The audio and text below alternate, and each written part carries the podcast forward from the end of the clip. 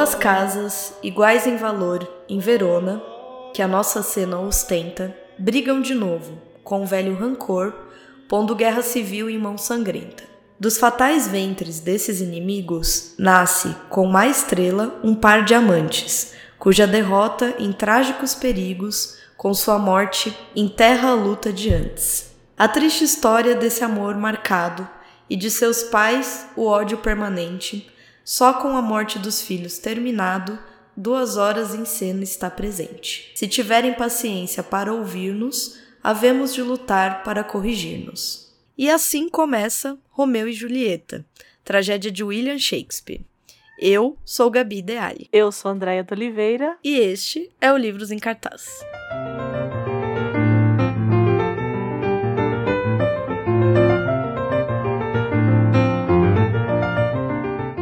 Hoje, hoje nós vamos entender o que, que a Abby tem a ver com Verona. e o Golias. E o Golias. E o Golias. O Golias. E o Golias. Coitado do Golias. Eu só, eu só considerei a Abby, não é mesmo?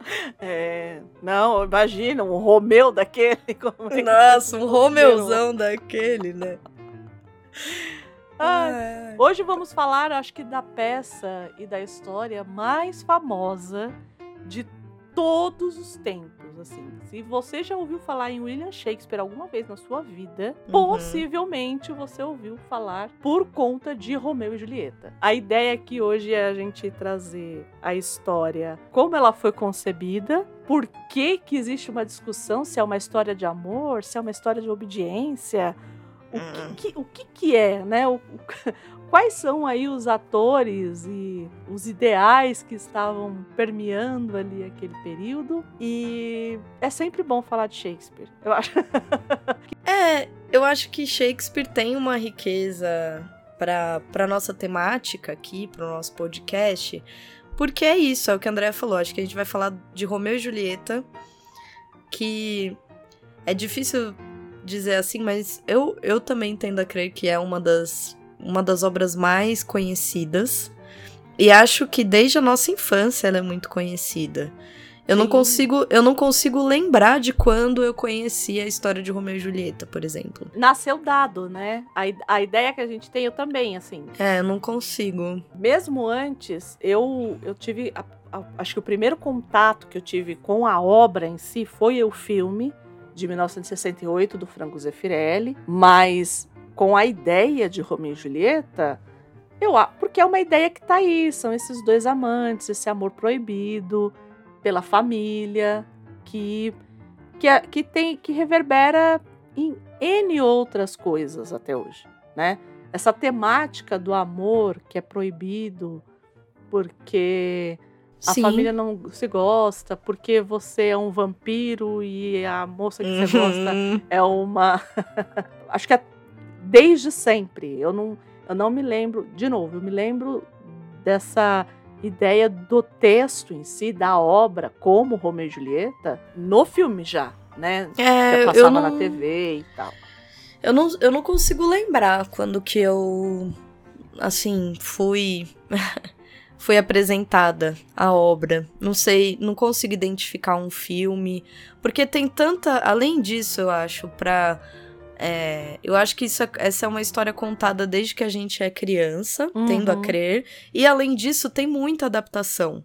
Uhum. Tem, eu lembro que tem histórias assim da Disney, né? Tem adaptações do Mickey com a Minnie, tem é, a quantidade. E a Mônica. O Cebolinha e a Mônica, exato, é. Tem o Cebolinha e a Mônica, é mesmo. Que é lindinha, é uma graça da Cebolinha. Que é fofo, que é fofo. Então, assim, a quantidade. A gente é, é entra em contato com a história, eu acho que de diversas formas e muito uhum. cedo né? Sim. Então, é algo que é o que você falou, parece que nasceu dado, parece que a gente aí veio conosco, assim, nascemos já estava embutido é. ali a história de Romeu e Julieta pra gente.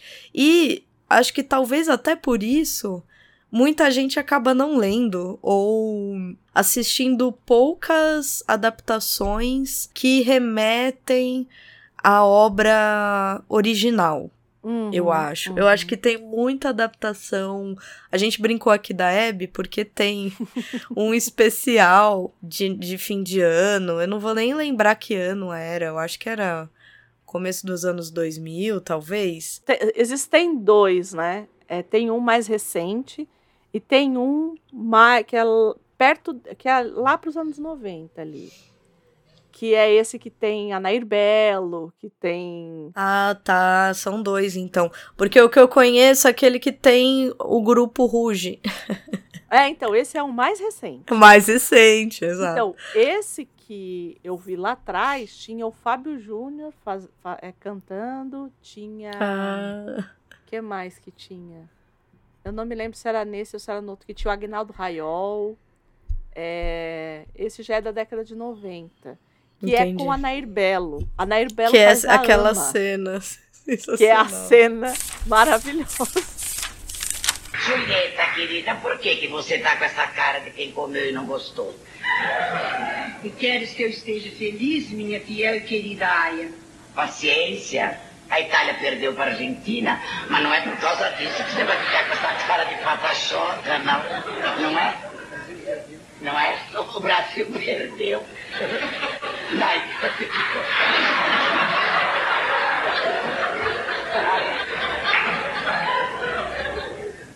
Eu não me lastimo por tal. Não. É que breve completarei 15 anos.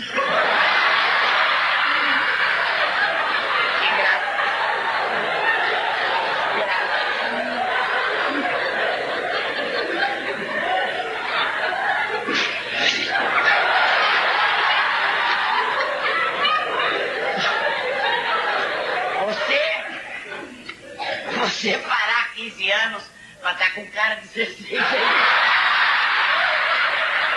Olha. Não é porque. Não, não é porque o Lula perdeu na política, largou a política, que vai aqui todo mundo ficar. Essa cara de fria, Não é? Menina, fica triste o Lula. Lula? Bom. É, é um pouco por isso também. Ah, não, não vai ter que de cacho com ele, é casado. Não, não é nada disso, nada. Você nada entende, nada assimila, nada se integra. Bela maneira de me chamar de burra, tá bom? Não, não é. Você sabe, papai é do PT amigo do Lula, compadre da Irundina, sócio do, do Suplicy. Ele não quer amizade com a família Montecchio, você sabe. Mas ele não pode ter amizade com a família Montecchio. Foi o pai do Romeu que emprestou o jet ski pro homem passear todo fim de semana no lago. Foi o pai do Romeu que emprestou a roupa de aviador pro homem atravessar a barreira do som. Foi o pai do Romeu que apresentou a Zélia pro homem. É, muito, é muita sacanagem pro homem só, não é? Maia, eu não tenho nada. Eu quero o Romeu, não os amigos do pai dele. É muito Nesse tem uma. Eu lembro que tem a Marília Gabriela. Eu então, não sei esse qual... da Marília Gabriela é, já é o segundo, que é, é a o mais Marília novo. Gabriela faz a ama. Isso, ela faz a ama. E aí, a hora que ela chega, ela diz assim. Eu lembro dessa cena que ela fala assim: Ah, o Romeu. É, o Paris. É, Paris vai casar. É, o seu pai vai chamar o Paris pra vir aqui, ele vai casar com você, sei lá, uma coisa assim. Aí a Abby, que é a Julieta, fala: Não, eu não vou casar com ele, nem que ele fosse o Giannichini. Aí a plateia toda ah, é, Nessa época ela. Porque nessa época é, a Marília Gabriela tava com o Giannichini.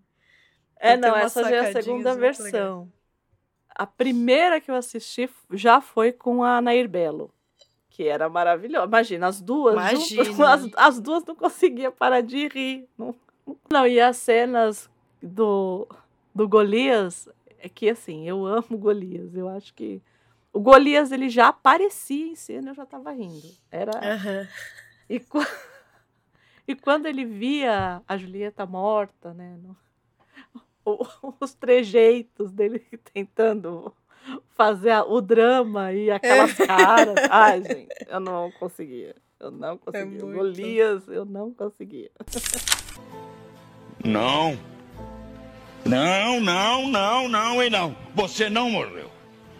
Você não morreu. Isso é uma farsa. Levante, levante. Vamos, você não morreu. Levanta. Levanta, levanta. Você não morreu. Você não morreu. É uma farsa. Você está quente ainda. Meu Deus, você não esfria nem depois de morta. Não, ele. Eu acho que tudo é engraçado dessa adaptação.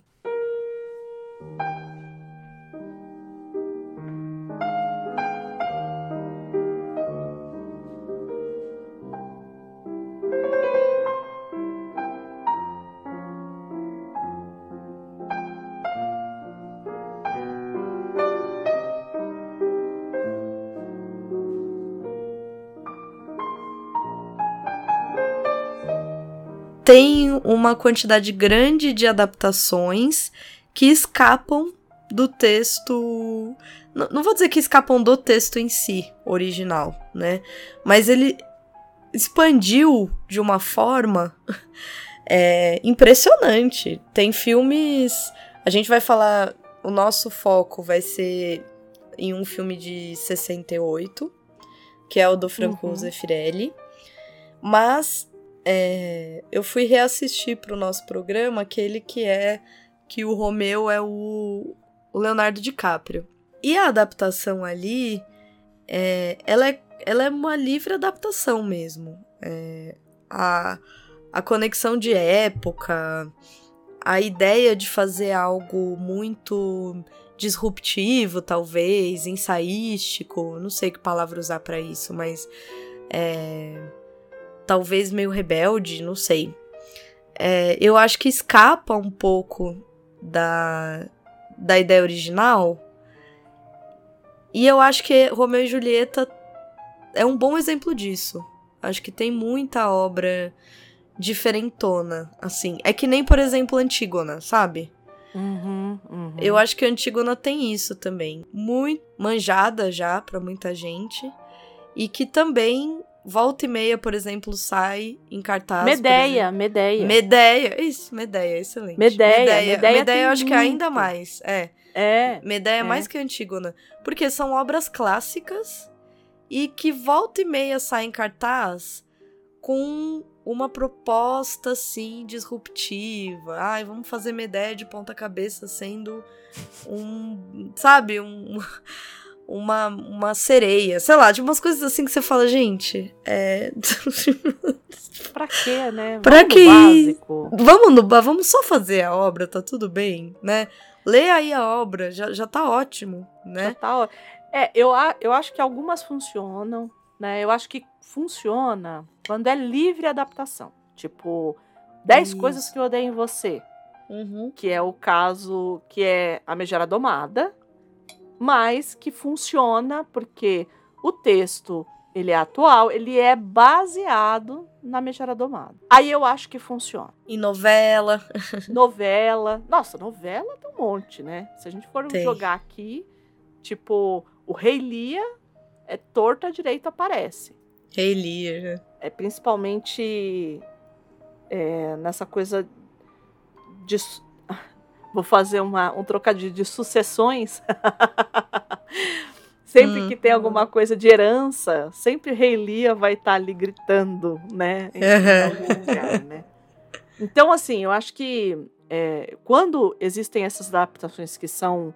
Que, que levam é o caso de Sussection. É, Sussection. É. Que levam, levam a história, mas que é baseado na história, né? Que não, não tem a pretensão de trazer o texto o que dizem é assim, por exemplo, esse do Leonardo DiCaprio. É, ah, mas aí o jovem vai ver com o texto, o texto original, mas ele vai se identificar. Eu já não era o jovem, né, ali. Então eu não posso dizer isso. Quando o, o filme o filme apareceu, né? Eu não era uma menina de 14 anos quando uhum. apareceu o filme. Uhum. Então assim, eu não posso dizer se, é, se eu teria me conectado ou não com o filme. Para mim, o filme é uma grande bagunça, ele só é isso. Uma, uma, co uma coisa muito desorganizada. Mas por quê? É, eu vi inúmeras vezes, eu assisto o Romeu e Julieta do Franco Zeffirelli desde os sete anos de idade.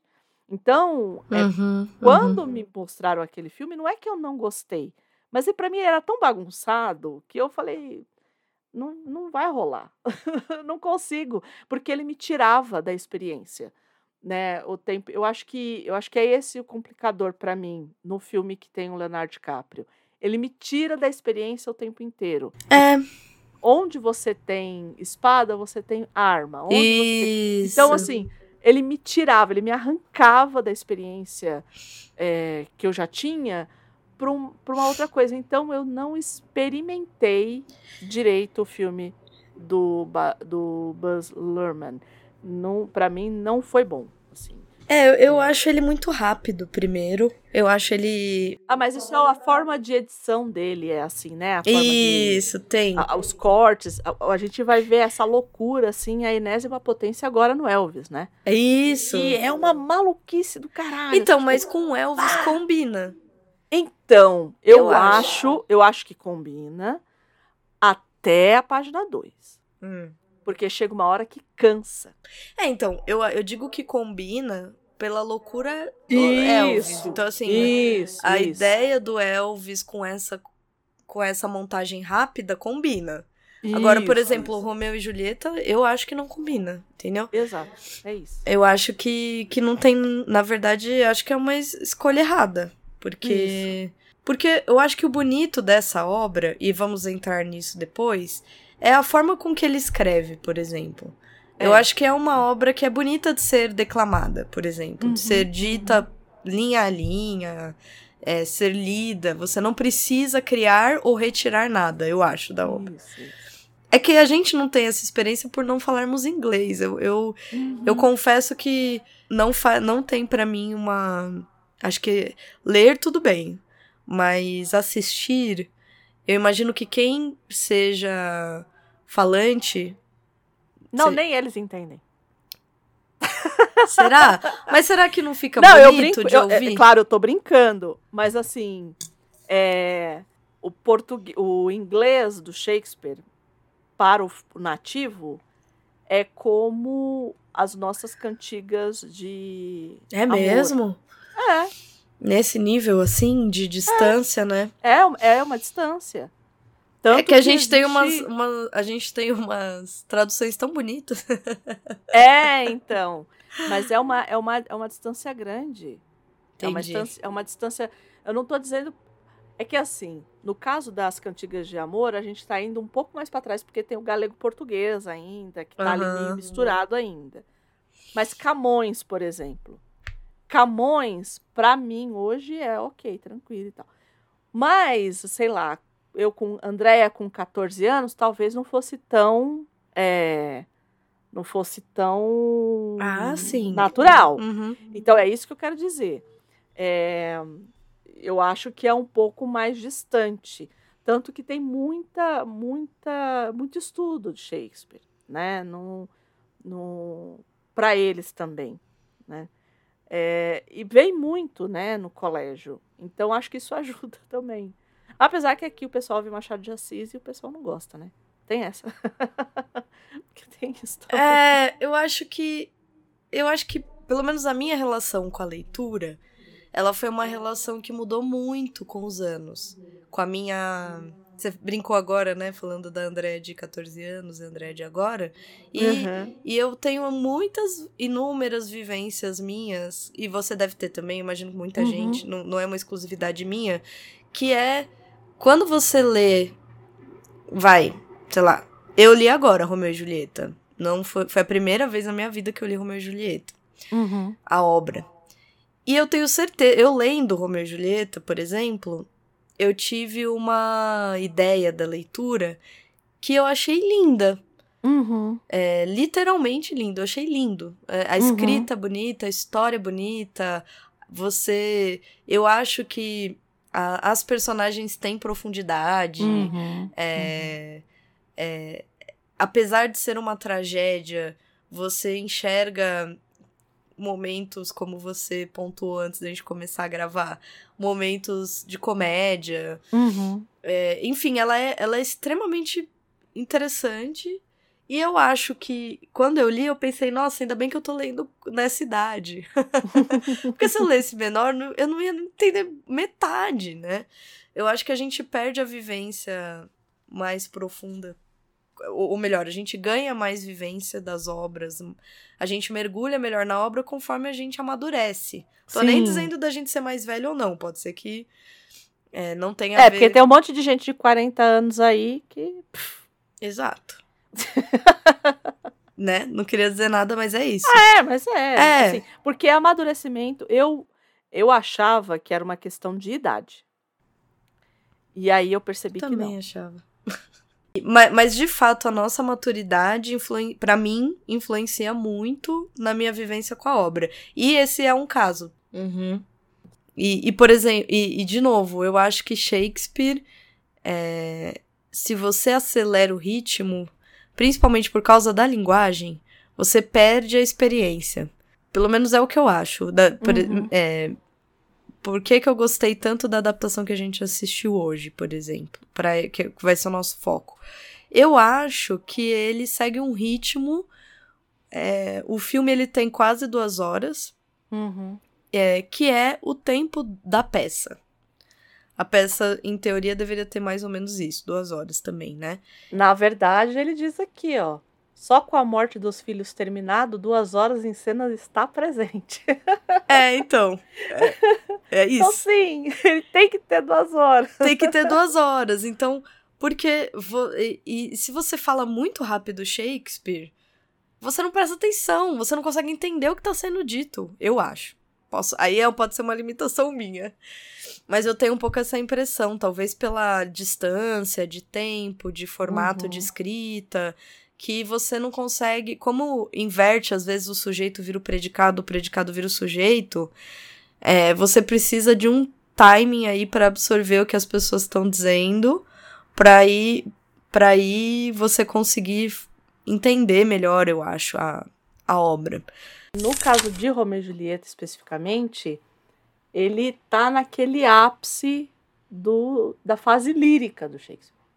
Então, você vai ter um sentimentalismo absurdo que, se fosse na pena de outra pessoa, poderia ficar brega, mas que com Shakespeare fica. e existe um motivo para esse, pra esse ápice, porque quando a gente fala que é ápice, significa que os próximos já não serão assim. E existe um motivo muito forte por ser esse ápice. Por Hum. falar de um amor correspondido, mas que seja um amor proibido. A temática, sim. Mas também porque a gente está num processo aqui de visão do amor. Ela está mudando. Se você não sabe, deixa eu contar para você que não sabe. O amor, como a gente vê o amor, que seja uma relação erótico-amorosa, Hum. a gente hoje, por isso que eu já falei isso aqui em inúmeros programas nossos, é, eu sempre brinco que nós ainda somos modernos nesse sentido. Porque nós ainda pensamos esse amor de forma romântica.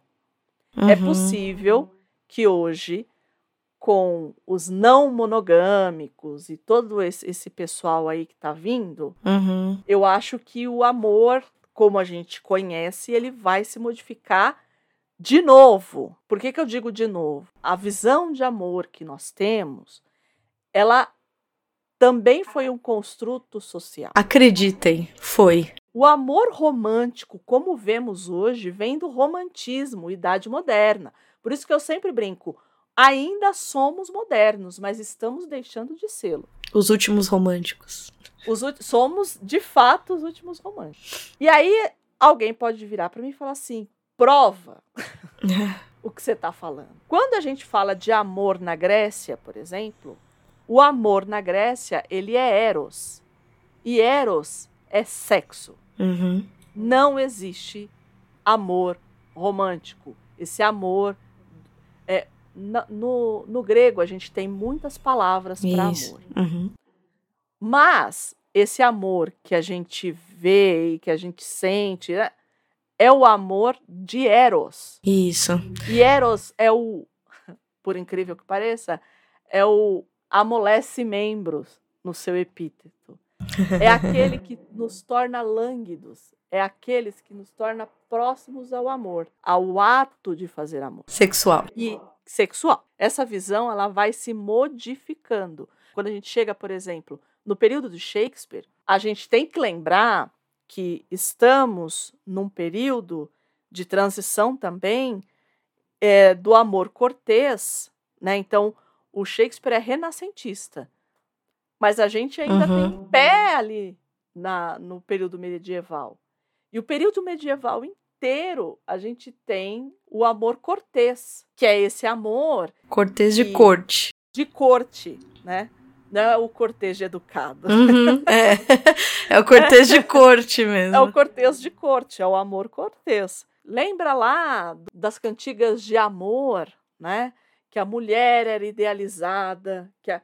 aqui a gente vai ver exatamente isso. E o Shakespeare está tirando o Romeu desse lugar, desse lirismo para fora, né? Uhum. Do eu amo Rosalina, Rosalina, é, tudo que ele vai falar ao, ao redor dessa primeira grande paixão que aparece aqui para ele, né? No começo da peça, que ele fala sobre ela, que é sobre esse amor cortês que ele é dito, estereotipado, é, inalcançável, ele tem que ser dito porque as pessoas têm que saber que ele está amando. Enfim, tudo isso vai ser mudado a hora que ele de, de fato, verdadeiramente tem esse amor que é por Julieta. Então a gente vê essa mudança de amor aqui. Interessante. Isso textualmente, né? E é claro que tem um resquício na lírica medieval a gente tem uma coisa que é o amor do cuidado. E o que, que é o cuidar? A gente vai ver muito essa palavra nos textos medievais, né? É, o cuidar é aquele amor que eu não vou falar o nome, porque só de eu falar, ele pode fugir de mim. Uhum. E a gente, a gente vai ver isso um pouco aqui, né? Mas, de novo, a gente tem que lembrar que a gente está numa transição, né? Então, o Shakespeare, ele está nessa transição aqui. Uhum. Primeiro que eu acho que já é muito difícil quando a gente fala assim, ah, o amor, né? Essa palavra que todo mundo fala. E uhum. O amor, ele já é para cada um de um jeito. E aí achar também que essa forma construída de amor que a gente vê nos filmes românticos, no que isso é naturalmente assim, não é não. Não, não, perdão. Não, não, perdão. É, e essa mudança que você fala, eu consigo perceber na escrita também. Uhum, isso. E eu acho que não só na escrita, mas em geral as obras, os, os filmes, as adaptações, eu acho que a gente também percebe essa diferença, né? Uhum, é, o que dá, dá a entender que é o verdadeiro amor uhum. que ele tá sentindo ali, né? Quando ele. Porque o Romeu, na verdade, ele tá para ser. ele tá ali pra, pra, pra como disse a Andrea, no romance de corte. Ele tá. Isso. Ele tá sendo apresentado a alguém que se espera que ele vai casar com aquela moça, que é a Rosalia. Uhum. E quando ele conhece a Julieta, tudo muda. É, é como é, é posto como ah, tá. Então tá, isso uhum. aqui é amor. ah, tá, tá, entendi. Né? Dá para ficar com alguém que a gente gosta desse jeito, né? Que não, não tem um senso prático aqui envolvido nisso, vamos dizer assim. Tanto que eu acho que a grande. Eu acho que vira também a grande questão deles. Para além do problema deles não poderem ficar juntos, Uhum. É, da fa das famílias serem rivais, desse, dessa história que se cria das famílias rivais, eu acho que a própria ideia desse amor vira um problema. Sim. Eu, quer dizer, posso Sim. estar errada, mas é a impressão que me dá. Que a própria ideia dele querer estar com ela por amor, nesse amor romântico, como você colocou, é, é problemática. Porque primeiro, não se permite, segundo, se eles então fossem seguir por um amor cortês aí, as vias políticas talvez esperadas, eles ainda assim não poderiam porque as famílias são rivais.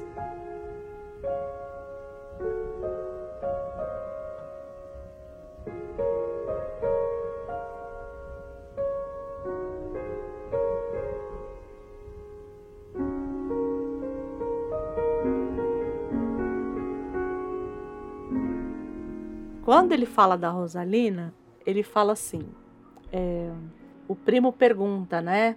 Mas ela, ela não quer, ela quer se manter virgem, né? Porque é um, é, é isso, né? Essa coisa do, do querer e não poder, né? Uhum, uhum. E aí ele fala, não, é, ela não quer, ela não quer nada comigo, e eu estou sofrendo, e, e o... Porque o Romeu, ele é o cara, ele é o menino dos bosques. Ele não se mete em confusão. Ele é meio ele, diferente. Ele, ele é o Ele é desconectado. É. Ele é o desconectado da briga do, do, do, pai. Ele não tá nem aí, ele tá sofrendo por amor, ele tá é. tá tentando. Então, assim, tem, tem essa, essa disponibilidade pela, para a tristeza do amor ali, né? uhum. né? Tem essa disponibilidade desse, dessa de, dessa tristeza absurda. Bom, adolescente, né? Sabemos Exato. Uhum. Aí, quando ele se apaixona pela Julieta, ele entende o gran... o quão poderoso é isso e o quão ferrado ele tá. Ambos percebem, uhum. né? Do tipo, e agora? O que, que a gente faz com isso? Sim, né? sim. E, e, eles meio que. Tudo bem que Julieta, que é mais é, é ela, é ela que que resolve tudo, né? Uhum. É, é. Que se fosse deixar pelo Romeu, sim, é, não resolvia muita coisa não, né? Mas variar, é, nem vou nem vou entrar nesses detalhes. Mas é, os dois percebem que a coisa não, não, não vai dar bom, né? Uhum. Mas é o amor de verdade. Não, eu quero ficar com você. Não, eu quero me casar com você. Não, não vamos conseguir consumar esse casamento. Não, vamos conseguir consumar esse casamento. Uhum. Não, eu consumei o casamento com o meu marido, mas eu vou fingir que não casei para casar com outro. Não vou fazer isso. Então, existe todo um, um, essa coisa desse amor que, que de fato eu vou me agarrar porque ele é a verdade. Ele é o amor de verdade. Né? Isso. Né? Então tem eu, essa. Eu acho que é por aí. Ah. Tem essa coisa, né? Pra gente pensar nisso, né? Só para dar um, uma fechada, ou é, a gente falou aqui de Renascimento e falamos de. A peça foi encenada pela primeira vez lá em meados de 1590. Então a gente está falando de Romeu e Julieta desde o século XVI. Nossa, hein? Desde o século XVI. Então, assim, só para dar uma ideia mais assim da parte literária da coisa, né? Então, é, na estrutura dela ali, ela esse essa, essa esse pequeno texto que a Gabi leu é um soneto, né? Ele começa com um soneto. Uhum. Só que Shakespeare é Shakespeare, né, gente? Então, lembra o que, que era soneto? Soneto, vamos lá. Tia Andréia, o que, que é soneto? soneto era uma composição de 14 versos que tinha quatro, dois quartetos e dois tercetos. Aí você conta lá, dá uhum. 14 versos. Mas isso é uma forma é, feita pelo Francesco Petrarca, que era um autor, inclusive, poeta. um autor, um poeta, inclusive que é, está muito próximo dos textos que o, o, o, Romeu fala no começo da peça, uhum. para Rosalina. Uhum. Então, o Petrarca, ele é um grande, é, um grande humanista, poeta, era humanista. é um humanista. E os sonetos dele é, são nessa forma que a gente acostumou ver, por exemplo, do Camões. Né? Isso. O Camões uhum. tem essa forma do Petrarca.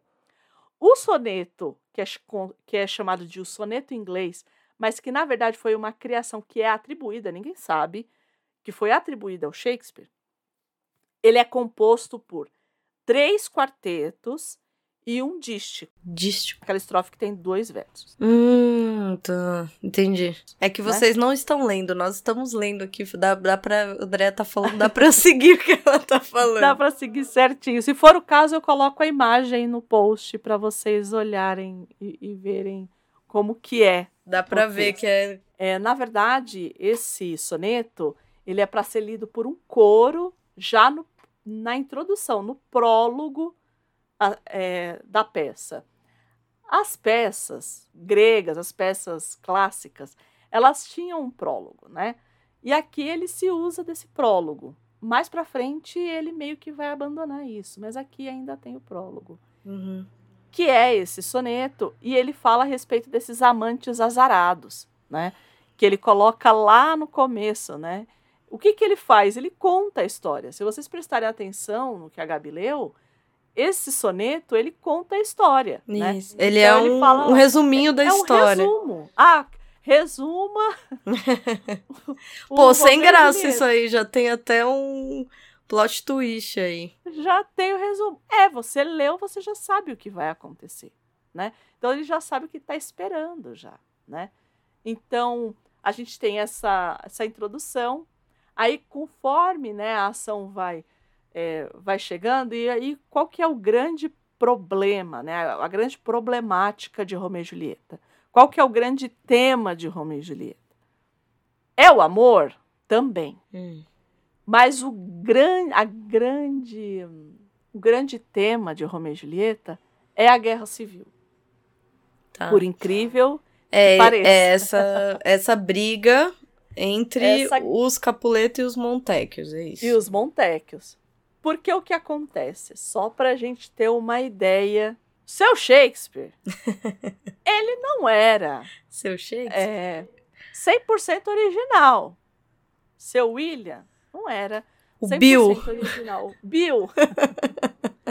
Bill não era 100% original. Nada, nada se cria, tudo se copia. Primeiro que assim, uma história de dois amantes que são proibidos de ficarem juntos não é uma, uma uhum. invenção do Shakespeare. Ela é baseada num poema de um poeta italiano chamado Matteo Bandello. Só que ela foi traduzida para o inglês por, pelo, por um, eu não lembro se ele era reverendo, enfim, uhum. por Arthur Brew. Uhum. E aí, o que, que eu quero? Vou ler aqui um, um excerto, né, um trecho do prefácio do Arthur Brook para a tradução que ele fez desse texto do Matteo Bandello, tá? Uhum. E com esse propósito, bom leitor, este assunto trágico é escrito para descrever a ti um casal de amantes desafortunado, subjulgando-se a desejos desonestos. Olha só. Negligenciando a autoridade e os conselhos dos pais e amigos compartilhando seus principais conselhos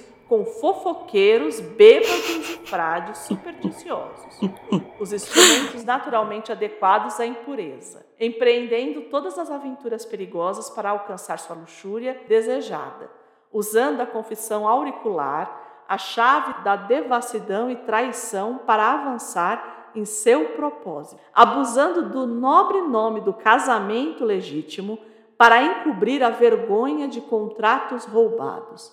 Finalmente, por todos os meios de vida desonesta, apressando-se para uma morte extremamente infeliz. Nossa, uau!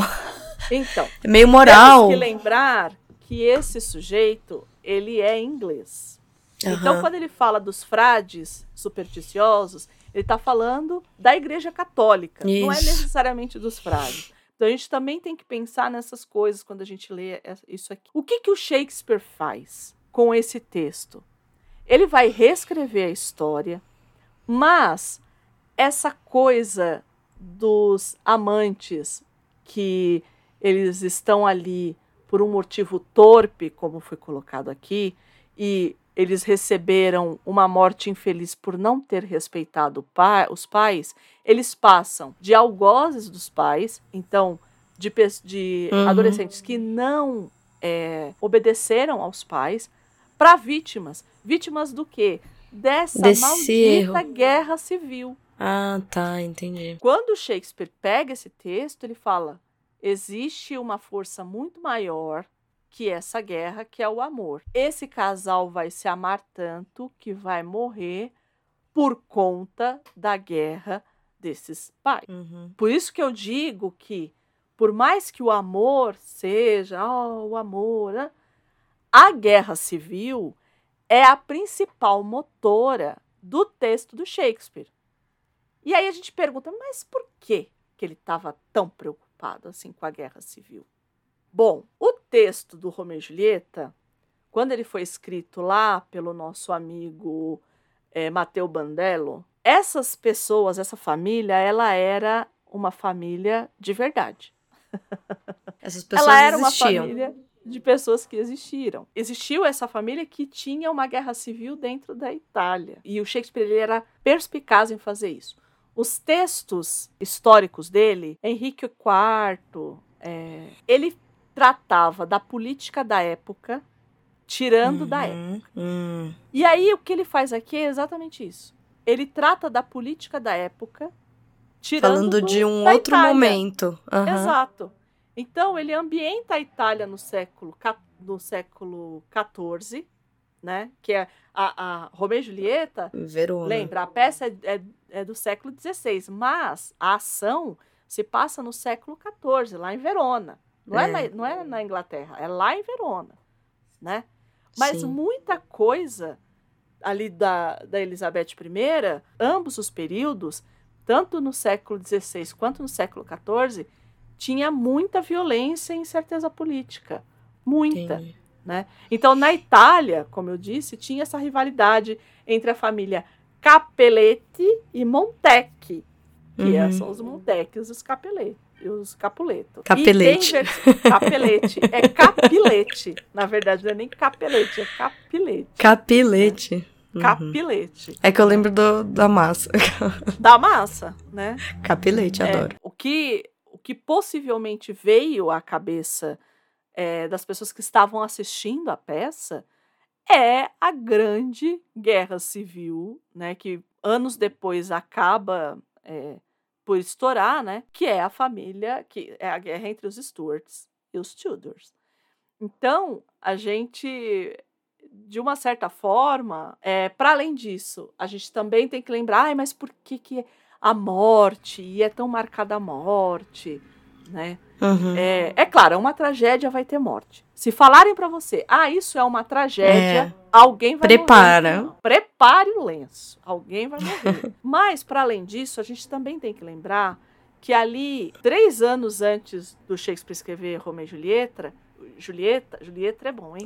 Escrever Romeu e Julieta, a peste negra, né, a- matou É. praticamente, né, não se tem registros materiais, mas se acredita que matou pelo menos 10% da população. Sim. Também tem isso, né? Essa coisa da morte também estava muito latente. É claro que vai mexer com, com muitas emoções ali. Não, não tem muito como não, né? Como não fazer isso, né? Sim, sim. E ter um contexto histórico. E isso, Uhum. né? E como eu disse, a religião que a gente tem aqui, nosso queridíssimo, Nossa Inglaterra Frei. elisabetana. né, período É. elizabetano e tudo mais. E o Frei, ele fica nessa... é, Nesse enfim, lugar, né? Ele faz esse lugar. papel, é isso? Essa coisa que Deus estava no controle de tudo.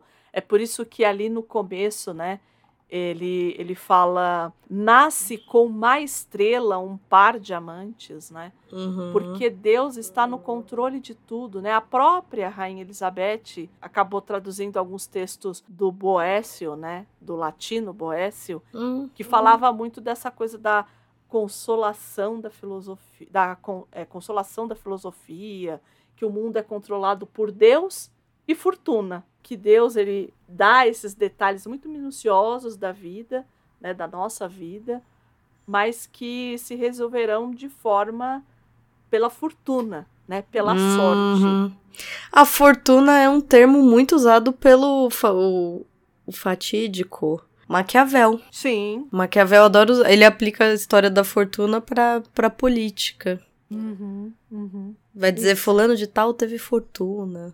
Que é uma espécie de uma sorte mesmo. Não é à toa que a gente usa fortuna para riqueza. É, é. Em primeira instância, a fortuna tem a ver com sorte. Isso. É quando a gente fala assim, ah, o deus da fortuna não é o deus do dinheiro, é o deus da sorte. Ó Deus da Né? sorte. Não por, por acaso a gente usa fortuna como sinônimo de, de muita riqueza.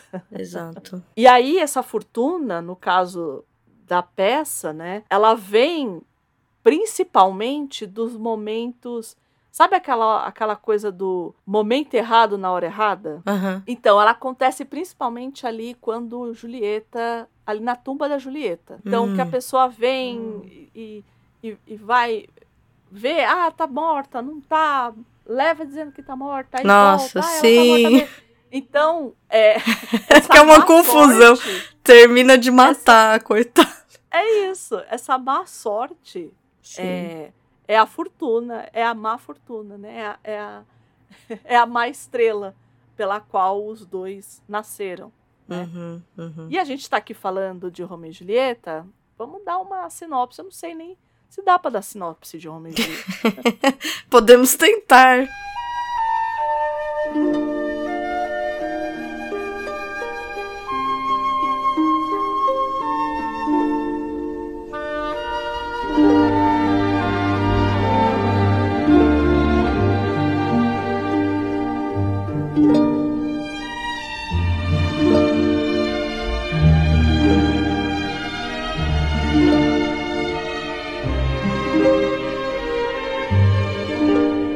Dado, mas vamos lá, vai.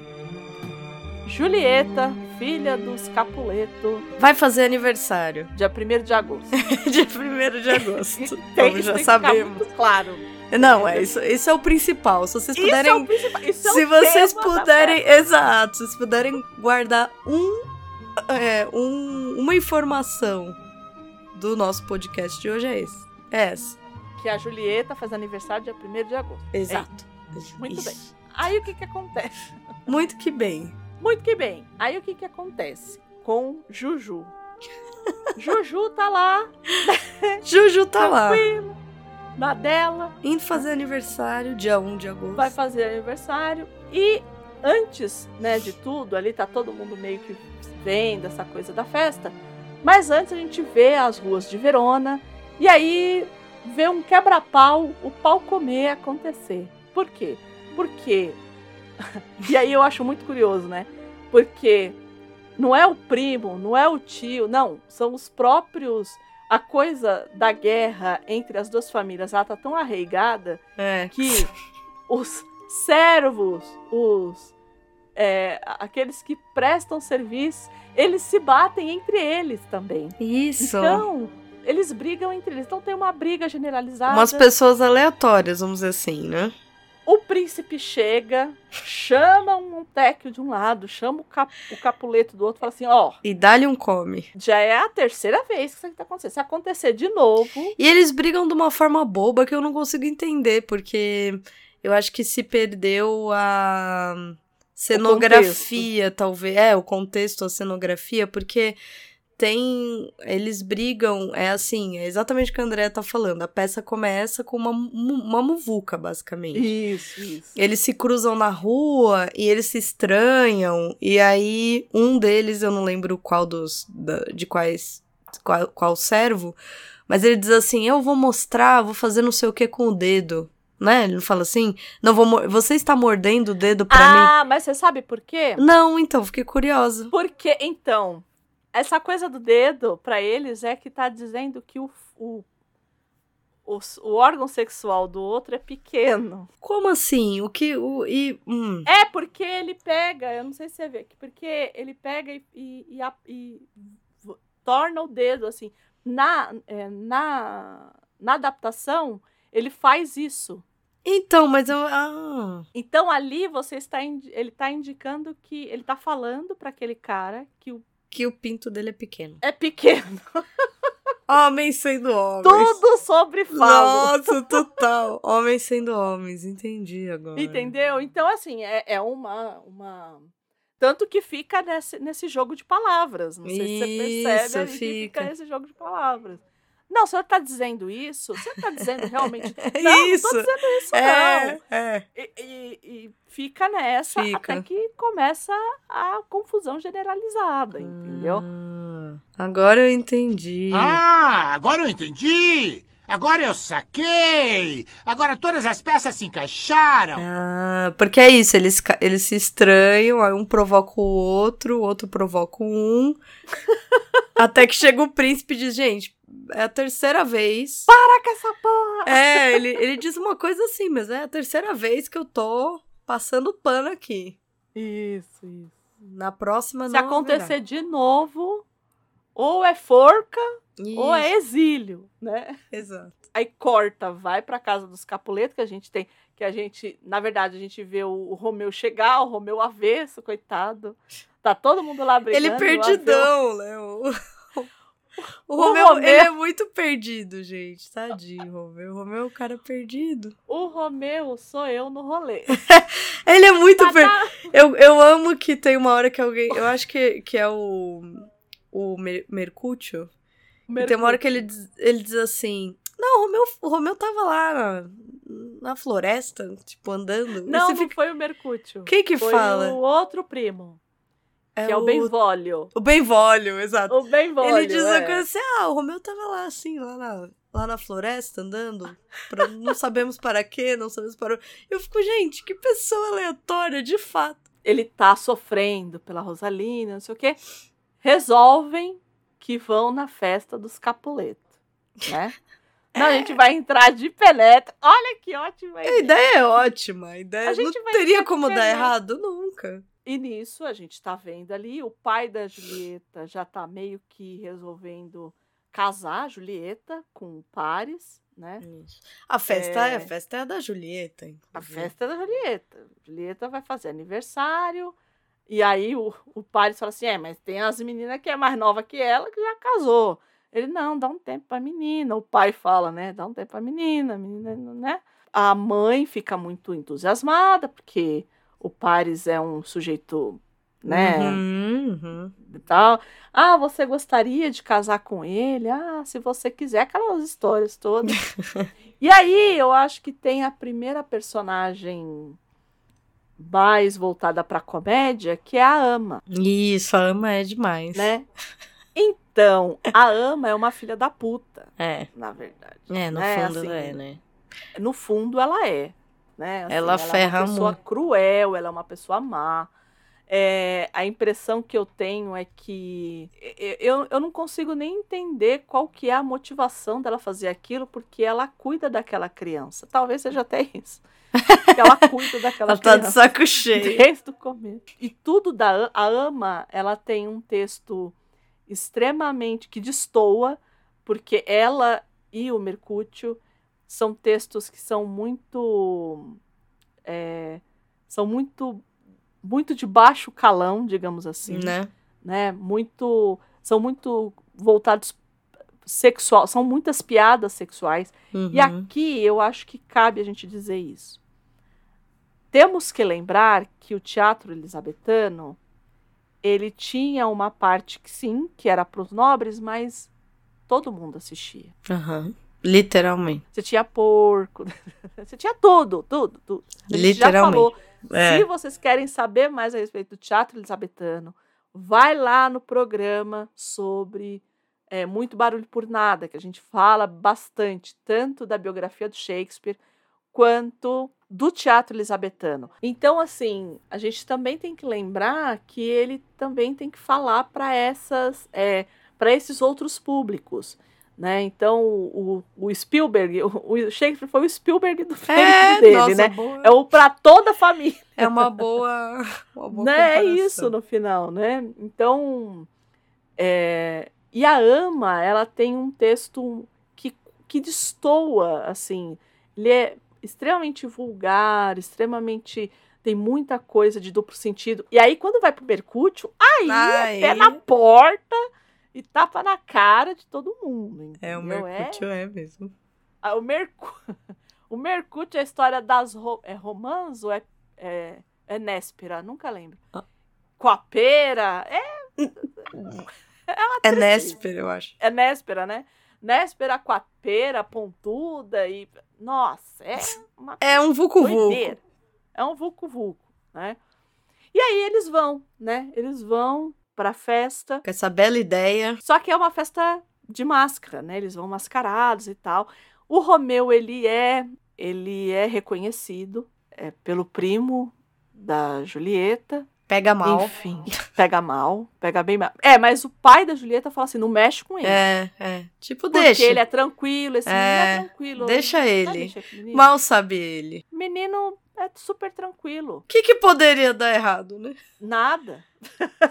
O que, que poderia Nada. dar errado? E aí o Romeu vê a Julieta pela primeira vez. Eu acho que é, para mim é uma é uma das cenas mais bonitas, pra mim né? também. Porque a E delicado, né? é delicado porque ele se coloca e aí a gente começa a perceber essa mudança de texto e de é, e de texto amoroso ali porque ele se coloca como um peregrino que vai falar com a santa olha só toda aquela imagem medieval É. né? Que vai beijar a santa e e ela se deixa levar por isso, né? E ele Sim. fala assim: "Eu vou vou beijar porque aí todos os meus pecados serão redimidos". E ela vira para ele e fala assim: "Agora você deixou os seus pecados comigo, ele, então eu vou tomar de volta" e ele a beija Uhum. novamente. Então assim, é lindo. Ele é construído também em soneto inglês, né? O, o, o texto que eles trocam também é um soneto. Olha como isso é poderoso, né? Então, por isso que a gente diz que é o é o, a última peça, né? O ápice do lirismo no, no Shakespeare. E não é brega, né? É isso. É Desculpa isso, é falar muito- assim, né? Não é é brega. isso. Eu não, Não é acho brega. brega. Eu não acho brega. Você lê e é bonito, por incrível É que bonito. pareça. Com, com toda a dis- toda a distância temporal, com toda a distância Uhum. histórica, com toda a distância de contexto. Ainda assim, não é brega. Não. Eu acho É- isso. Eu acho que é por conta da imagem que é criada, né? Que é esse esse peregrino que quer que quer se purificar dos seus pecados. É uma metáfora muito bonita. Se minha mão profana o relicário em remissão, aceito a penitência. Meus lábios, peregrinos solitários, demonstrarão com sobra toda a reverência.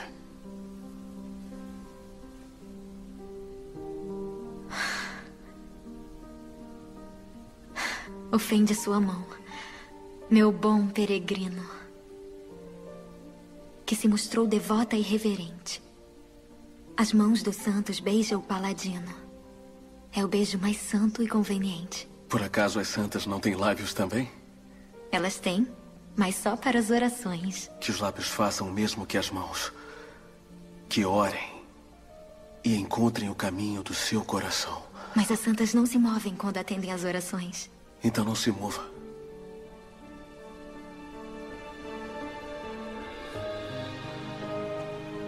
Enquanto colho o fruto das minhas orações.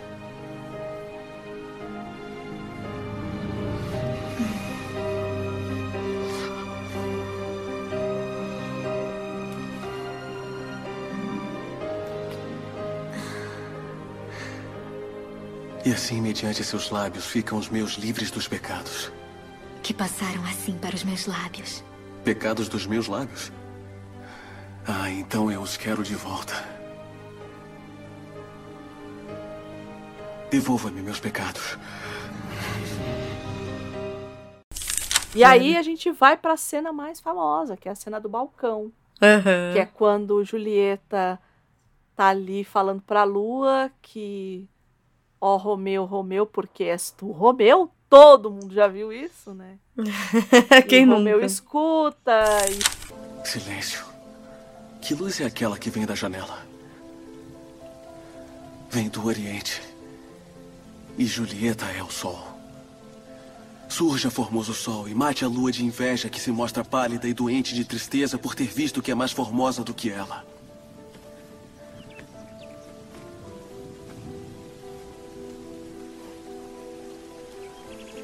Um momento. Eis a minha dama. Oh, é meu amor. Ah, se ela soubesse. Sua face nitente faz inveja às estrelas como o dia faz com a luz das candeias. E seus olhos, tamanha luz no céu espalha que os pássaros despertos até cantam. Vê como ela apoia o rosto à mão. Ah, se eu fosse uma luva dessa mão para poder tocar naquela face. Ai de mim. Falou? Fale outra vez, anjo de luz. Romeu, Romeu, Romeu. Por que você, Romeu?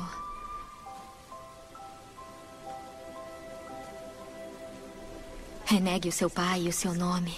Ou então jure ao menos que amor me tem, que uma Capuleto deixarei de ser. Continua a ouvi-la ou devo responder? Meu inimigo é apenas seu nome. Continuaria sendo o que é se Montecchio não fosse. É só um nome. O que chamamos de rosa, sob uma outra designação, teria igual perfume. Ai, Romeu, meu amor, risca seu nome, fica comigo inteira para sempre. O que eu gosto da Julieta especificamente é que, mesmo jovem, ela é muito coerente no discurso dela. Então ele fala assim: Ah, eu juro. Ela não jura. É. Não jura. Não jura. Não vai jurar nada. Não ah, eu juro pela lua. Não, não, Não, não, porque a perdão. lua muda. Não, não, Ela perdão. fala não, não, entendeu? perdão pra ele. Então eu acho. É. Eu acho Ela é muito lúcida, Julieta né? E ela, ela é muito lúcida, ela é muito. É, ela sabe o que ela quer. Então, a partir do momento que ela entendeu que ela ama aquele É. homem, ela vai fazer de tudo É. pra ficar com ele. E é de tudo Né? mesmo. né? Sim. de tudo mesmo. Quando a gente falou dessa cena bonita, é, quando eles se encontram, eles não sabem quem é um e quem é outro. Isso, é. E aí ele descobre que ela é uma Capuleto e a ama fala, acaba descobrindo que ele é um Montecchio, né? E e aí, depois dessa cena do balcão, a Julieta fala pra ele, fala, ó, eu vou te mandar um é mensageiro e se você quiser casar comigo, Adoro. é, Que é uma época que, né? Sem tempo, irmão. É. Vamos casar, entendeu? sem tempo, Né? irmão, exato. Mesmo porque ela estava, o pai Claro. dela já estava Gente, imagina, com o tal do 15 Paris, anos, né? gente. Desculpa 15 o comentário, assim, 15. total fora da. É, então, mas você sabe que a minha bisavó casou com 12. Gente, Tá? é isso, né? É, e assim, eu tô falando de 1900 e, sei lá, e 30, sei lá. Sim. É, o mundo mudou É, muito. e rápido, né? Porque se você parar pra E pensar, rápido. são centenas de anos que a gente tava num certo Isso. ritmo e que em décadas tudo mudou.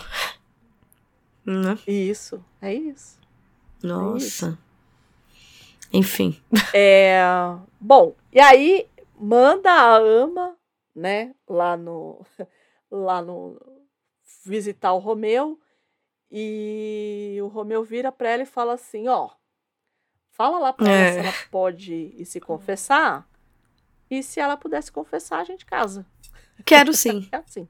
Aí ele vai falar, ele vai falar com o Frei, enquanto a ama fala com a Julieta. E aí eu quero morrer com esse diálogo dela com a Julieta. É, né?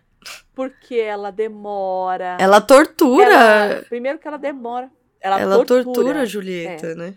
É uma tortura. Porque ela já chega muito É. tarde para dar o recado. E ali ela fica, e ai, mas o que que ele falou? Ai, mas você não tem pena de mim. E não sei o quê. É assim, é. Olha, eu se eu fosse a Julieta, É ódio. tinha dado meia dúzia de tapa na cara Dá daquela um ódio. Aí, Dá. putz, não dá?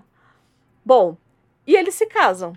Eles se casam, mas lembra que o Romeu foi visto? A gente lembra que o Romeu Foi reconhecido. foi reconhecido e o Teobaldo vai lá e desafia o Romeu para um duelo. E aí o Nossa. Mercúcio quer defender a Isso. honra do Romeu e ele acaba sendo morto Dá pelo dó, né? Teobaldo. No filme, o ator que faz É. ele tá rindo e tá todo mundo achando que ele É, tá brincando. E ele tá morrendo. É linda, né? a cena é linda. É Sim. linda a cena. E o Romeu, por amar tanto aquele amigo ali e tal, ele acaba matando o, o Teobaldo e o Romeu é banido Isso. de Verona. Não bastasse assim, já tava fácil. Não, já estava casado. O Frei vira para ele e fala assim: "Ah, o que que o que que é, resolveram? Ah, você não vai ser morto, você vai ser banido". E aí ele fala: "Eu morto". Dramão, o drama. E aí, né, aquele drama. Mas você, ai, vai ser a Julieta. lá. E aí, e nisso, a Julieta também tá chorando em prantos, porque o marido dela vai ser posto Sim. pra fora. E aí a, a ama fala: Não, não, eu vou resolver isso, eu vou resolver isso. E a ama sai, ela, e ela vai visitar o Frei. E aí o Frei vira pra ela e fala assim: Ó, tá aí? Só chora? Essa desgraça Romeu?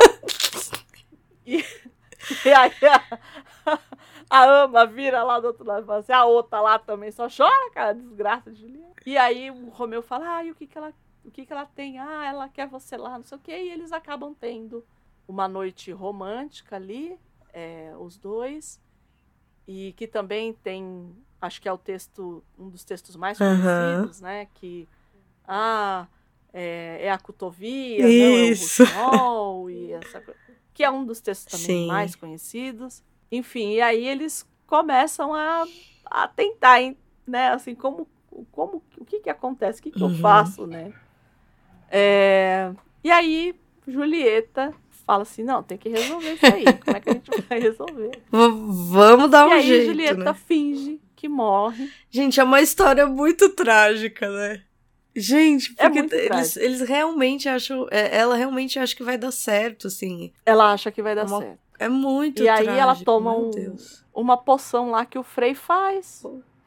Aí ela finge que tá morta, porque ela fala assim: bom, o Romeu vai ter que ser exilado, né? Vai ter que. Vai, vai ser banido, então eu vou. Tinha tudo para ele. dar certo. Então, por isso que fala, né, que essa coisa da sorte, porque o Romeu fica sabendo antes É. do Frei contar, ele fica sabendo por outra pessoa que a Romeu, que a, que a Romeu- que a Julieta morreu. A Romeu, que a É o Romeu e a Romeu. Né? E aí ele e a Julieta. o Jomeu. o Romeu e a Julieta. O Jumeu. Jumiel e a Romieta. Ai, ai, falando em 15 anos, né? Somos nós. que André que vai fazer Eu 15 já anos no dia 11. A gente sai da quinta série, mas Não, nu- quinta nu- série nunca jamais. não sai da gente. Bom, pelo menos a quinta série saudável. né? É, é. Né? Bom. Bom, e aí ele planeja o suicídio, a Julieta e ele se mata. E aí a Julieta acorda, a pobre coitada, olha lá que, que o Romeu se suicidou-se a si mesmo, como já Suicidou-se a si mesmo. como já diria os melhores do mundo. E aí ela vira e fala assim: é, ela pega a adaga do. Porque eles. É tudo veneno, né? Uhum. Ele se Ela toma a poção, o Romeu se mata com veneno. Aí ela tenta, ainda não tem nem uma gota da porra do veneno lá. Ela pega e se mata com. Com a Não, porque desgraça né? pouco é bobagem. É bobagem, é bobagem, né? Não, se matar com uma adaga é triste demais. É triste Nossa. demais, né? Mas pra você ver que Romeu era Né? Ele, ele tomou remedinho pra morrer. É, homem. Julieta. Porque Julieta sabia muito bem o que ela queria. E ela sabia que se ela ficasse viva, o mundo acabou pra ela, É. né? Acabou. E também tem essa coisa do. Eles não ficaram juntos aqui, mas eles podem ficar num pós-vida. Isso. Também tem isso, né? Eu vou atrás de você, né? Onde você você você foi banido, eu vou fugir com você. É. Você se matou, eu vou com você. E aí as famílias, a partir disso, é que as famílias de fato se bastam ali e falam: não, a gente acabou com a rivalidade. Por quê? Lá no começo, o próprio Capuleto fala, o pai da Julieta, ele fala assim: por conta dessas brigas, só me restou essa filha. É. Se eu quiser algum, é, alguma, deixar alguma prole, alguma, é por meio dela. Ela é minha filha única. Você vê que é uma questão também política. Sim. Co- Quase uma questão de sobrevivência mesmo, política, Sim. social. Hum, E é claro que toda obra ela vai começar a tentar ser lida pelo olhar da época, Uhum. né? Não à toa que Romeu e Julieta fez tanto sucesso no período moderno, no período do romantismo, né? É Imagina, Né? Se Se não. Uhum. você tem um suicídio duplo, né? Né? É claro que, né, que ia ter. E cada época e cada é, período histórico vai olhando mais ou menos para essa obra é, com alguns olhares, né? E para nossa, para o nosso período aqui mais contemporâneo, a gente tem duas teorias que tentam se tem uma teoria de um Shakespeare extremamente feminista, Ah, Né? sim. Uhum. que fala a respeito desse é, que é feito, né? A pessoa que, que é acreditada a essa teoria é a Copélia Kahn. Ela fala que o código de violência ele é, ele é masculino Hum. e ele é imposto para o Romeu, que, Hum, que Tá nem aí. Uhum. ele não tá nem aí para essa violência, né? Não, E de fato, o Romeu, ele é muito. Ele é diferente até pra hoje em dia, eu acho. Isso. A isso. gente brincou. Ele é é, a gente brincou aqui. Ah, pra você ver, né? Romeu faz. Depender dele, não faz nada. Não faz. Mas é Exato. exatamente isso. Ele de fato não faz nada mesmo. Não. Né? E aí ele só se torna violento por conta do por conta do que aconteceu com o Mercúrio, Uhum, Né? uhum. porque tem essa coisa do desse amor tê-lo tornado afeminado. E aí eu vou até pegar um- umas aspas aqui dela, Meio né? covarde. que eles tornam-se homens por intermédio da violência em nome de seus pais, ou no caso dos funcionários dos serviçais, de seus patrões ou mestres. Então foi isso que a gente falou. Essa que essa força matriz, né, que acaba que é o centro disso tudo, é essa violência masculina. Uhum. Além dessa teoria, existe uma outra teoria que diz, e aí eu acho, eu acho uma teoria complexa, que ela é bastante fundamentada na questão de sexualidade entre o Mercúrio e o Romeu. Ai, sim. Então eles comparam esse essa amizade deles é, numa tensão sexual. É como se o Mercúrio. Então, por exemplo, tem uma conversa que o Mercúrio é, menciona o falo do Romeu, né? Sugerindo que ambos tenham um que tenha um homoerotismo entre os dois, Uhum. né? E aí sempre essa coisa, por exemplo, da Rosalina, né, de nunca de ser uma mulher distante, de que não demonstra nenhuma esperança, é, que não tem nem, que nesse caso não tem nenhuma descendência, também é um sinal do homoerotismo do Romeu. Eu, particularmente, não sou a favor dessa teoria, mas por conta do que eu falei lá em cima sobre o texto Uhum. né?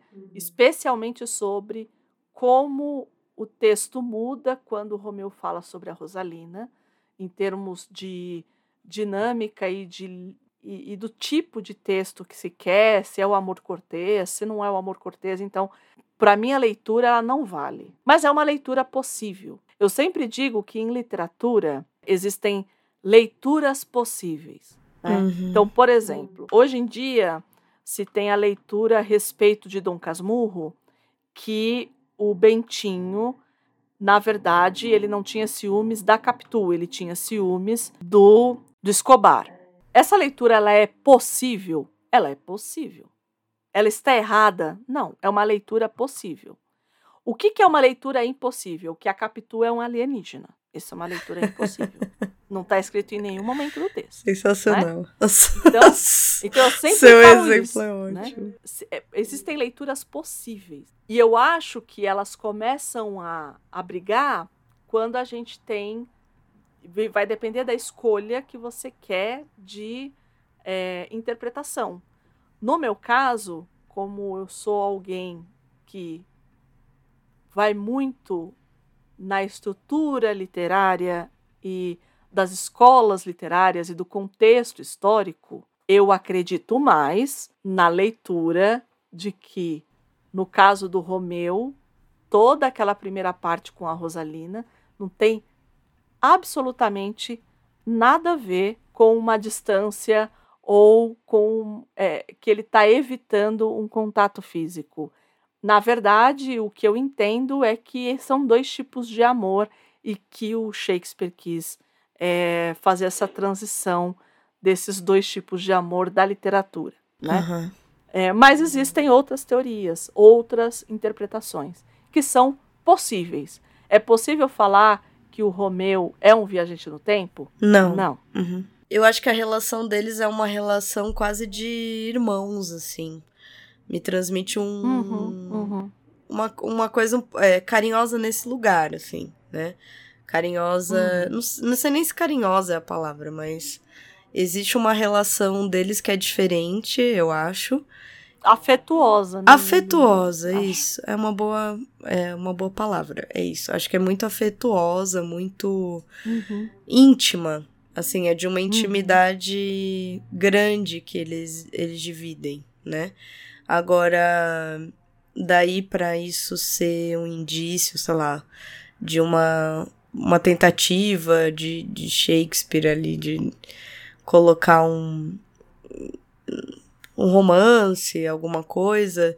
Eu acho que eu acho que extravasa até de uma leitura possível é, de contexto histórico, né? Assim, acho que é, Uhum.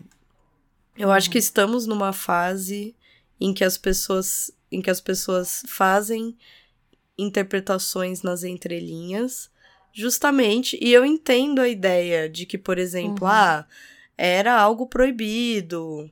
Ele pode ter feito aí uma ele, ele meio que escondeu, vamos dizer assim, né?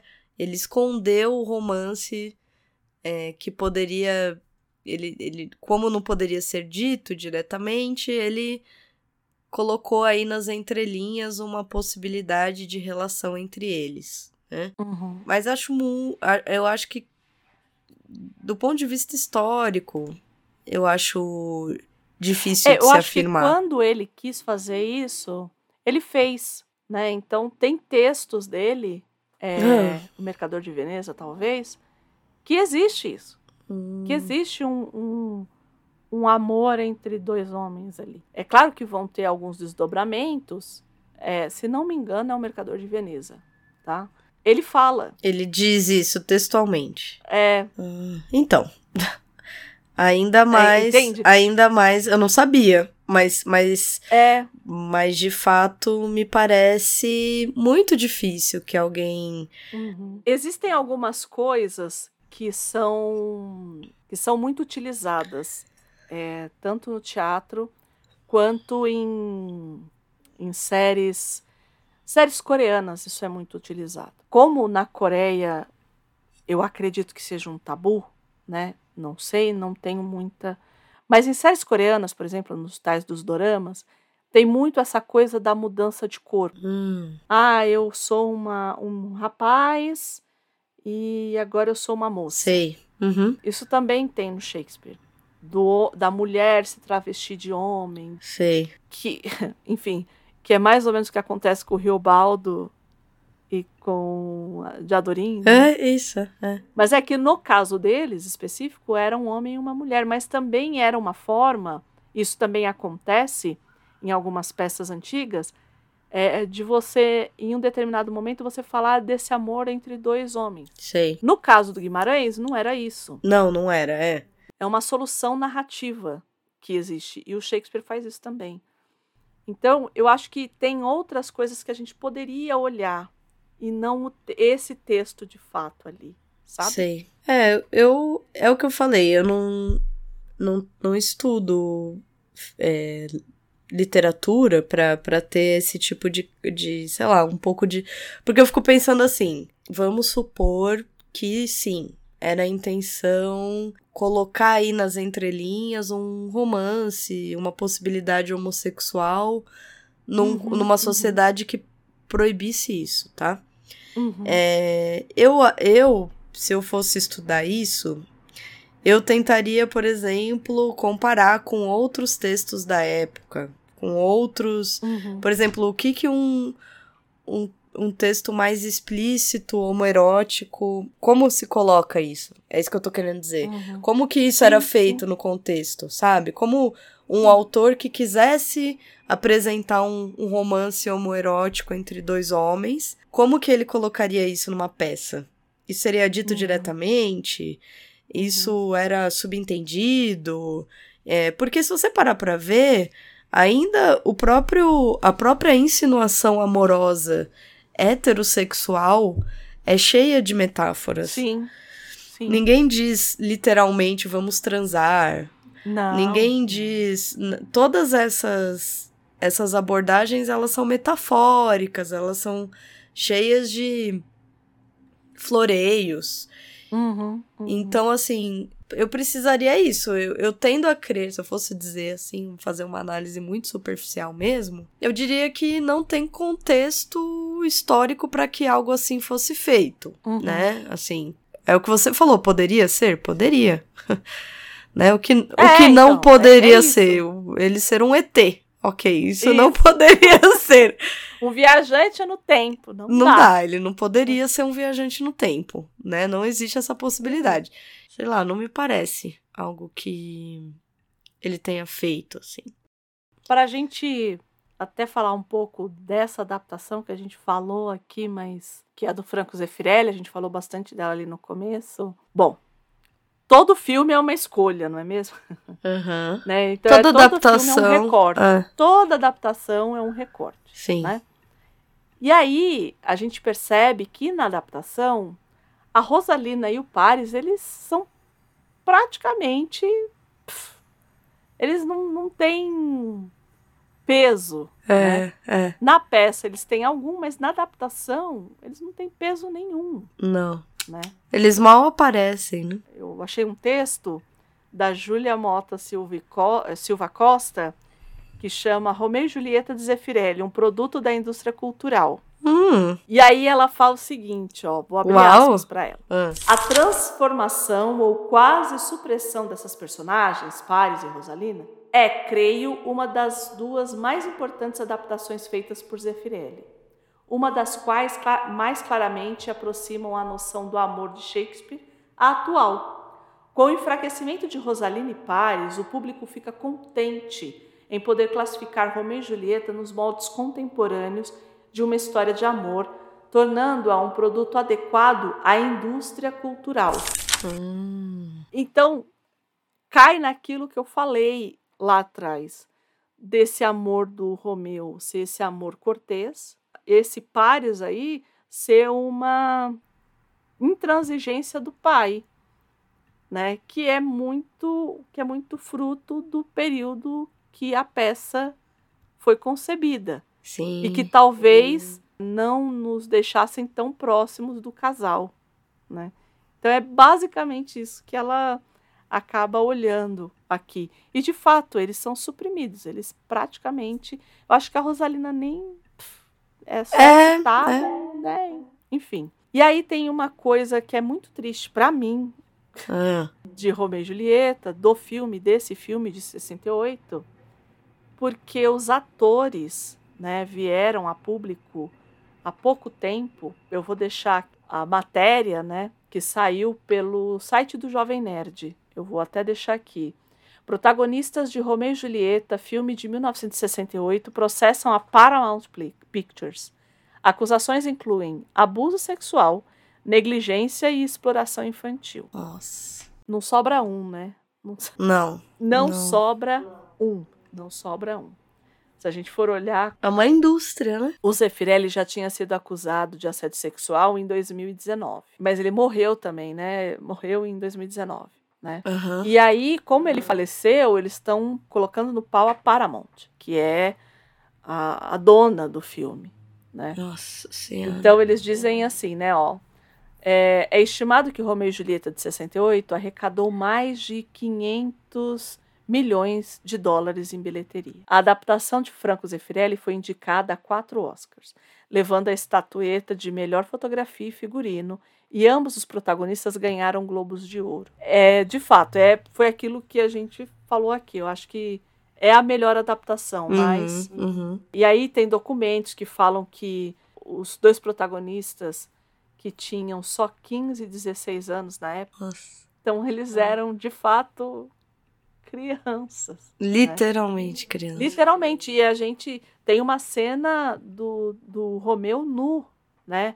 Não é um nu frontal, Isso. mas tem uma cena dele. E ele era um menino de 16 anos na época. Nossa. né? Então, enfim, é, é um, é um horror, né?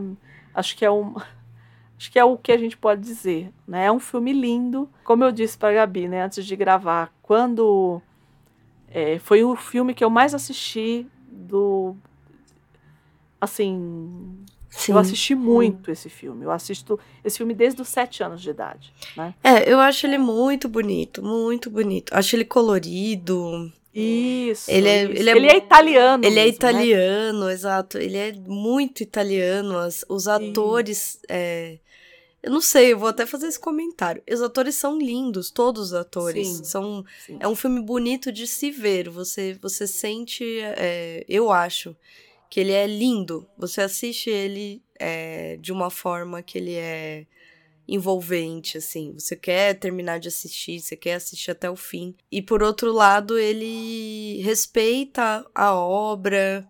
Uhum. é, os alívios cômicos não roubam, não são exagerados. Uhum. Ah, ele dá, eu acho, espaço para para esses momentos é, consagrados da obra, que é o diálogo dos dois no, no balcão ali, na, na varanda, a parte da morte, enfim, eu acho que ele é adequado, ele tem uma régua adequada da, da, Uhum. da tragicidade, do adaptar.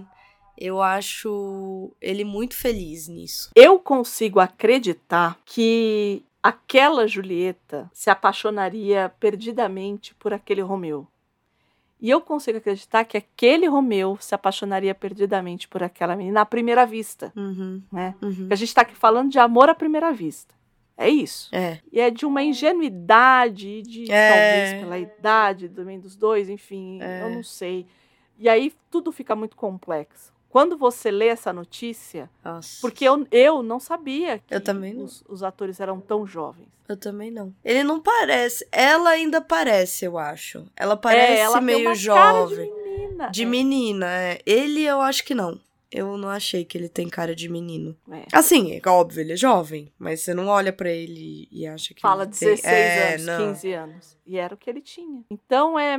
Nossa. E é 68, né? A gente não tá falando de Idade Média, a gente tá falando de 1968. É, sim, sim. Entende? Então, assim, é um filme muito complexo. Assim, pra, se a gente. Eu me arrependi muito de ter feito a pesquisa.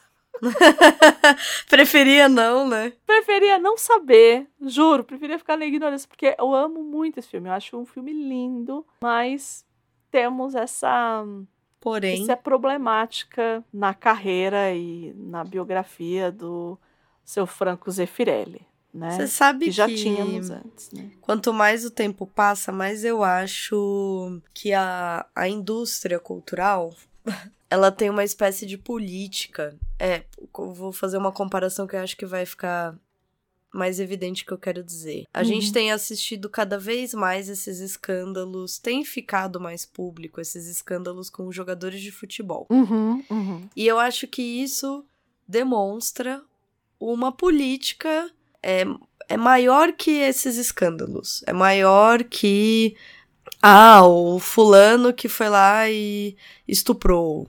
Eu acho que é uma política, eu acho que existe um, um, um- uma cultura Hum. futebolística que estimula esses homens a, a terem esse tipo de. É um modus operandi de toda essa classe que apenas estimula e estimula as torcidas que são violentas, o estereótipo masculino, etc, etc, etc, que precisa ser revisto e combatido. Quanto mais o tempo passa e mais notícias do cinema e das, do mundo televisivo, do tipo séries, quanto mais essas coisas aparecem, mais eu tendo a crer que existe, do, do mesmo modo como existe no futebol, existe no cinema, existe na, na indústria cultural. Eu digo indústria cultural, mas eu quero dizer a televisão. né? Uhum, uhum. É, porque assim, a quantidade de mulheres, eu tô assistindo, eu tô assistindo agora a essa série da Xuxa. Sim, sim. Eu quero ver, mas eu não sei se eu quero. É, assim, até agora tô achando que estão conduzindo bem, né? Tá?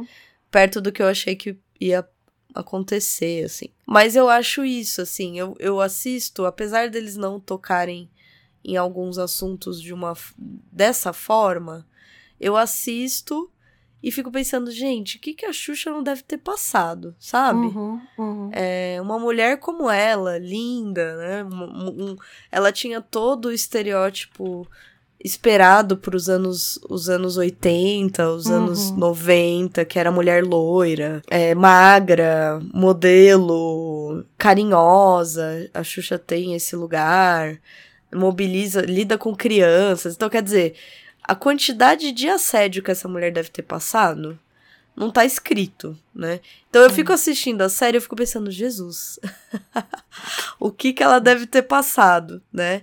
Eu fico esperando falarem, esperando alguém trazer à tona, mas eu tô achando que não vão trazer. Vai, vai ser isso a série e, e tá tudo bem. Que é o que eu sempre falo pra minha mãe, né? Que eu falo.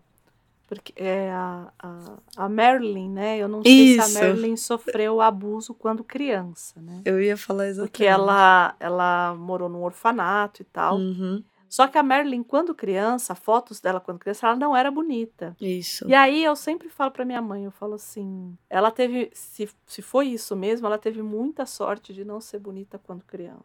Porque se ela já, se ela já trouxesse, porque tem gente, por exemplo, Elizabeth Taylor sofreu abuso, Isso. né? Uhum. É, Não, mas e- Elizabeth inúmeros. Taylor, quando criança, era uma criança linda já. É. E já vinha com toda aquela carga. Então, assim, claro que sexualizaram muito precocemente, né? E ela foi uma atriz mirim, né? A, a Elizabeth Taylor. Então eu fico. eu- é, é muito cruel a gente ter que pensar numa coisa dessa, né? Assim, tipo, olha, olha onde vai, né? É.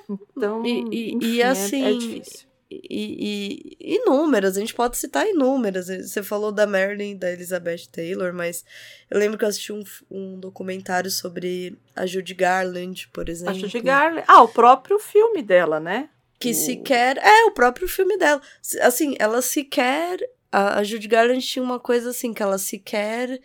é, ela era muito bonita, mas ela não tinha esse esse padrão que se espera da mulher do, do show business, né? Da, Uhum. da mulher da, do cinema. Então, assim, ela ganhou muito, muito por puro, absoluto talento Uhum. não que outras não tivessem talento, mas eu acho que ela.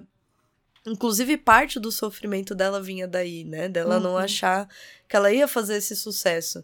Então, assim, é, eu acho que existe um modus operandi mesmo. Existe. É, é um espaço masculino, majoritariamente masculino, mas eu acho que, para além da coisa do masculino, tem a exploração. é, de dinheiro, de explorar esses corpos femininos, de. é, sei lá. A Marilyn, a Judy Garland também tinha a questão mesmo do- das drogas, por exemplo. Uhum. Era tomar um remédio pra dormir e um remédio pra acordar. É. É uma coisa absurda. E um pra não comer, né? E da não comer. Garland, né? Que, que tinha problema com peso. E um pra não comer. Então, assim, eu acho uma loucura, sabe? É, pensar sobre. E é o que você falou, ninguém se salva. E eu acho que ninguém se É. salva por isso.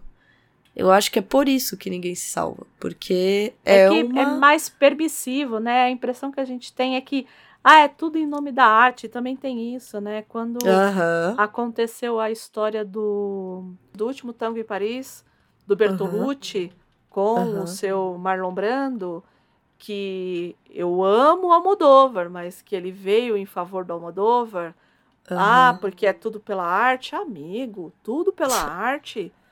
Como assim Senhor. você traumatiza uma mulher o resto da vida por causa da arte?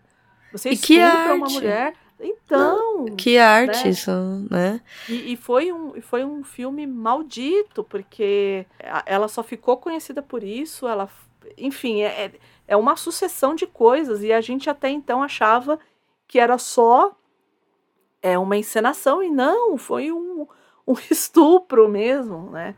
Filmado. Então, filmado. Então é, é, é muito complexo. Eu acho que tem coisas muito complexas, né? Acho que a gente não vai dar conta, Não, não. né? Enfim, mas acho que era, era importante a gente dizer, né? Assim, até para quem quiser assistir ao filme, é, como a gente disse aqui, é um, é um misto de sensações. Assim, É, né? é um assim, misto de sempre, sensações. Né? É você assistir Meia-Noite em Paris, amar o filme e saber que é do filho da puta do Woody. É- então é, é isso. É, é É. muito difícil. É isso. É muito Uhum. difícil. Certo, acabamos aqui assim lá em cima, ó. Astral lá em cima. Acho que deu uma pesada no, no clima do programa aí. Então, assim, se você gostou de Romeu e Julieta, se você gosta de Romeu e Julieta, se você não gosta de Romeu e Julieta, se você é, quer meter o pau nesse povo do cinema também com nós, quer contar umas histórias aí que a gente não falou por aqui, pra onde que o povo pode falar com a gente? É o que eu sempre digo, né? Se você é mais vintage, você pode mandar pra gente um e-mail. Contato arroba livrosencartaz.com.br Se você é mais pra frentex, você vai no nosso Instagram. Na verdade, assim, faça os dois. Na dúvida, faça os dois. Vai no nosso Instagram, que é o arroba livrosencartaz underline. E começa a seguir a gente, curte nossos posts, comente nos nossos posts, compartilhe nossos posts, chama os amigos para nos seguir também. Mas principalmente interaja conosco. A gente gosta muito, muito, muito, muito quando vocês dão o ar da graça. E aí, cabe uma pergunta aqui. O Twitter morreu, gente? Falem aí pra gente. O Twitter morreu? Vocês estão usando os- o Threads? Vocês estão usando o Blue Sky? É o que vocês estão usando? Porque o Twitter hoje, hoje, no, no dia dessa gravação, o, trui- o Twitter virou X. virou X. Não é mais Twitter, né? Não sei nem se a gente pode chamar mais de Twitter. Não sei como é que tá isso. Alguém me fala aí nos comentários? Tô confusa. Por favor. Pode ser que depois, é, que até esse programa ia ao ar, é, Já se resolveu. isso. Já chegou a o uma. Já chegou a uma conclusão. Já teremos Mas- outra fofoca para além O- dessa. é, outra fofoca pra pra lembrar. Mas se não, digam aí, porque pra mim tá tudo muito confuso. O Instagram, ok, e-mail, ok, mas e, as, e, a nossa plataforma de microblog? Como é que ficou aí? Como é que o povo tá usando? Eu gosto, eu tá usando? gosto que o Instagram ele é onipresente, ele continua, né? Ele, ele passa por todas as crises do mundo, ele tá lá. Vivão e vivendo. Vivão e vivendo. Nossa, eu acho o Instagram, eu acho muito engraçado. Ele fica, ele simplesmente fala: "Ah, tá bom, briguem aí, vocês". Mas é o Facebook, né? É o Facebook, é o Meta, né? Então É, é, tudo do mas- Meta. Mas eu acho que o Facebook hoje em dia, e também, ó, causando polêmicas, vocês comentem. Podem, podem discordar. Eu, eu acho que o Facebook, ele é mais usado hoje em dia pela geração mais, mais velha. Pela minha geração, sim. Acho que mais ainda. Eu acho que é uma geração anterior à sua ainda. Por exemplo, meus pais, minha mãe principalmente, ela, ela, meus tios, minha mãe, Hum. é, são pessoas que usam muito. Eu, O eu Facebook. que estimulo é, eu estimulo minha mãe a usar o Instagram. Eu falo, mãe, Uhum. Instagram. Aí eu mando coisas, eu mando coisas para ela no Instagram, mando coisas que eu vejo, falo, ó, abre lá, tá lá no Instagram. Aí ela acaba indo ver. Aí ela meio que foi migrando assim pro Instagram, mas a grande parte assim das, das pessoas da geração da minha mãe, por exemplo, Uhum.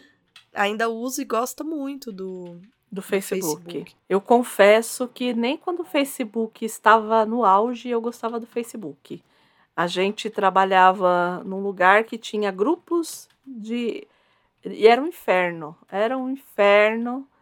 Andréia nunca estava nos grupos, sempre levava a chamada da coordenadora. porque eu odiava. Sério? Eu odiava. Sempre. Sempre. Andréia, mas tem que ver, mas eu não quero, não gosto. Mas você não tá no Facebook? Não, cancelei minha conta. Não, vai ter que abrir outra. Mas por quê? Porque tem que ter. Eu falo, não, não tem que ter. Mas Foi, Instagram você que- também é mais de boa, não é? Você usa, mas é um. É, então, eu não. É recente esse seu usar. Então, mas é. E é recente assim, tá lá, né? Assim, é, eu, eu faço muito. Faço não. Eu, eu compartilho os stories Isso. bacanas, bacanudos. Os bacanudos. Dizer que eu vou lá e posto fotos maravilhindas e tudo mais. Não fico fazendo exposição da minha figura na Medina. Não, não é o meu perfil, né? O Twitter eu uso mais, confesso. Mas é por conta do texto, porque o Twitter, pra mim, ele é essa coisa do texto rápido. Então eu vou Uhum. lá, escrevo, escrevo alguma coisa ali, tá tudo bem, e todo mundo sabe que eu tô viva e tá ótimo, entendeu? Então, Aham. Eu acho que é isso. E eu sempre falei isso. O Twitter, durante muito tempo, pra mim, ele não foi uma rede social, ele foi uma rede de interesses. Uhum. Então eu seguia quem eu tinha interesse. Então, por isso que às vezes eu não consigo entender as pessoas irem na rede social dos outros pra xingar. Eu não consigo entender isso. Pois Porque é. eu só. é, é, entende onde eu quero chegar? Eu não consigo aham. entender. Mas enfim. É isso. Falamos muito. Falamos tudo. variar, falamos muito É, variar. o que eu quero deixar aqui, por favor, vão lá, comentem, façam a rede que vocês quiserem. É, a gente tá ali, falem um pouco também o que, que vocês preferem. Talvez a gente dê uma Veja TikTok aí. não, tá? É. TikTok não. Não Por quê? mesmo. Você não gosta de TikTok? TikTok? Não. É que não vai ter André dançando no TikTok. É uma questão É uma outra questão. É, não vai ter. Não vai ter, não vai ter, né? corporal. É, fora isso, eu quero agradecer demais aos meninos do Portal Review para dar aqui pra gente esse puxadinho. Que Puxadinho. A gente tem aqui toda semana. Agradecer vocês que ficaram aí com a gente ouvindo até agora e que estão vendo e acompanhando essa nossa trajetória aqui. Gabi, muito obrigada. Eu que agradeço. Até o próximo programa. E tchau, Até. tchau. Tchau, tchau.